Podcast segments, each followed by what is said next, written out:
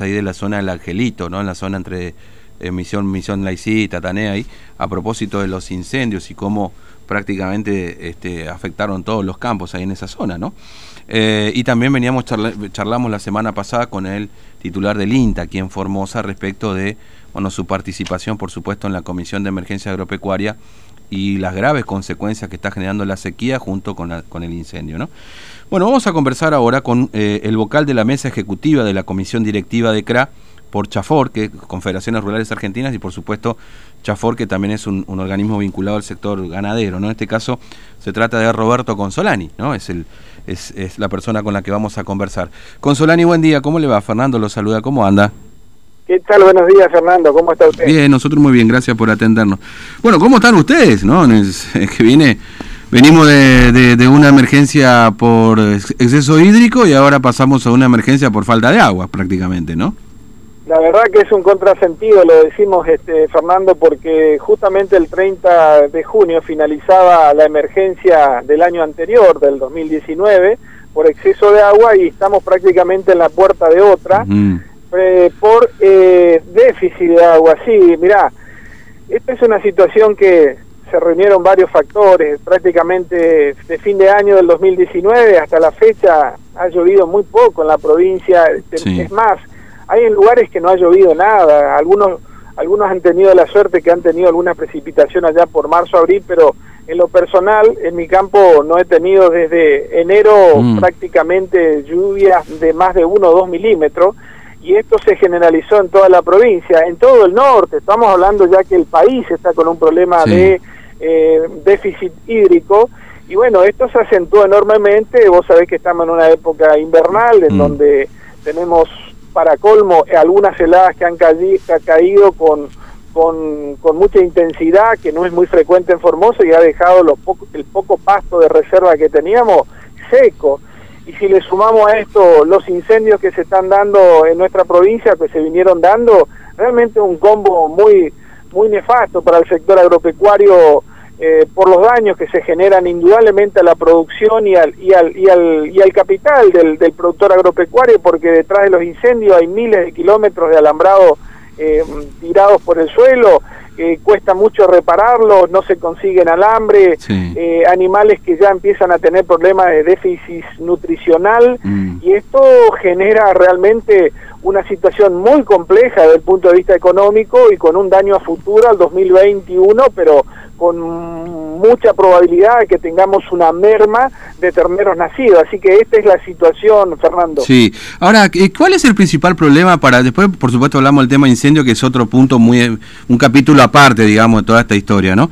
Pero, eh, ¿cuál es el principal problema hoy eh, para los animales? ¿Encontrar el alimento o el agua, en definitiva? No, las dos cosas, las dos cosas. Este, Fernando. El agua eh, nuestros recursos naturales, que todos los que están aquí en nuestra zona sabemos, son las represas, eh, los riachos, los esteros.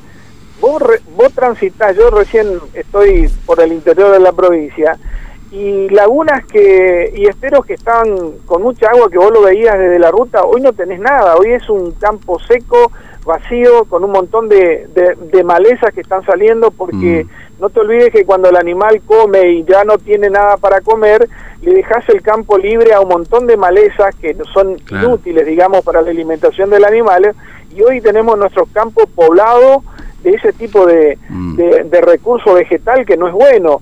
Y, el agua es fundamental, y te, aclaro que aquellos que tienen perforaciones inclusive están teniendo problemas con la calidad del agua y en algunos casos inclusive ha bajado mucho la napa y eso se seca, es decir, eh, más el tema nutricional que nos obliga a suplementar en un momento difícil en donde muchas de las cosas las tenemos que traer de otras provincias con el agravante del fret, el flet, el problema de la pandemia, que no todos los transportistas pueden entrar, eh, nuestros recursos locales se están agotando, obviamente, por mm. suerte hemos podido contar con semilla de algodón y esto un poco ha paliado la situación de enorme emergencia que vivimos desde el punto de vista de alimentar nuestro rodeo, pero bueno, esto eh, es desalentador pensando en que eh, a futuro los pronósticos de agua están muy lejos todavía de, estos meses, es decir, que tenemos un largo camino para recorrer con déficit de agua. Por eso es que estamos muy, pero muy preocupados porque, bueno, vamos a tener una pérdida económica importante. Mm. Ahora, usted mencionaba recién que se están agotando los recursos locales, digamos, decir, en una situación en un contexto normal, eh, el alimento lo tendrían que traer de afuera, digamos, ¿no? Es decir, este, eh, no sé, este, eh, el alimento para los animales me refiero, ¿no? Dependiendo de si es feedlot, etcétera. Ahora, ¿no, ¿no pueden ingresar ese tipo de, de, alimentos hoy a la provincia? Se ingresa, se ingresa con protocolo, este, mm. Fernando, por supuesto que se puede ingresar. Lo que sí hace mucho más costoso, vos tenés flete, y dada la situación de emergencia en donde todos necesitamos eh, granos o semillas, siempre el costo aumenta. Eso es, lamentablemente, es lo que estamos, estamos eh, nos está pasando. Eh, y los recursos naturales nuestros, vos sabés que tenemos mucho campo sobre extensiones de pasturas naturales, mm. Eso no ha quedado nada, que pasto seco y lo que lo poco que quedó se quemó.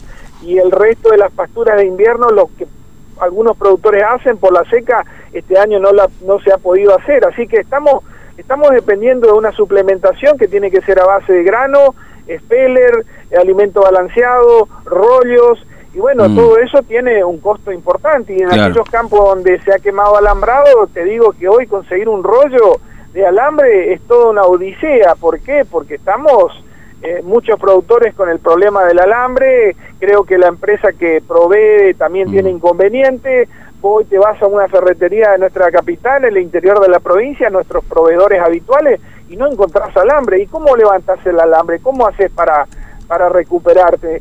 Entonces, vos hablas con los productores y te dicen, mire, yo he tenido pérdida de animales porque mis alambrados no están en condiciones y no los he encontrado, algunos sí, otros no. Y en el peor de los casos hay productores que han tenido muerte de animales porque se han quemado y algunos están teniendo problemas porque se mueren animales por desnutrición. Mm. Es decir, es todo un tema, este Fernando, muy complejo y bueno, este, lamentablemente el productor agropecuario la va a tener que sobrellevar de alguna u otra forma, te vamos a tener pérdidas, pero ese es un ciclo mm. meteorológico nefasto que se está dando, eso sí. Ahora, eh, eh, decía que hay un capítulo aparte, digamos, pero no porque sea parte de la situación que atraviesan, sino porque hay que dedicarle su buen tiempo también al tema de los incendios, ¿no? Que han ocurrido, obviamente en el contexto de esta sequía también que profundiza la situación, digamos, ¿no? Este, ahora, siempre se lo acusa a usted a los productores, digamos, de que en definitiva son los que hacen este tipo de de estrategia como para renovar el suelo, etcétera, etcétera, digamos. Eh, ¿Es tan así, digamos, que los productores terminan siendo los responsables de estos incendios o, o, qué respuesta hay en este sentido, Consolani? No es tan así, Fernando. Eh, a ver, eh, nosotros eh, hacemos las quemas en determinadas épocas del año y con determinada humedad del suelo.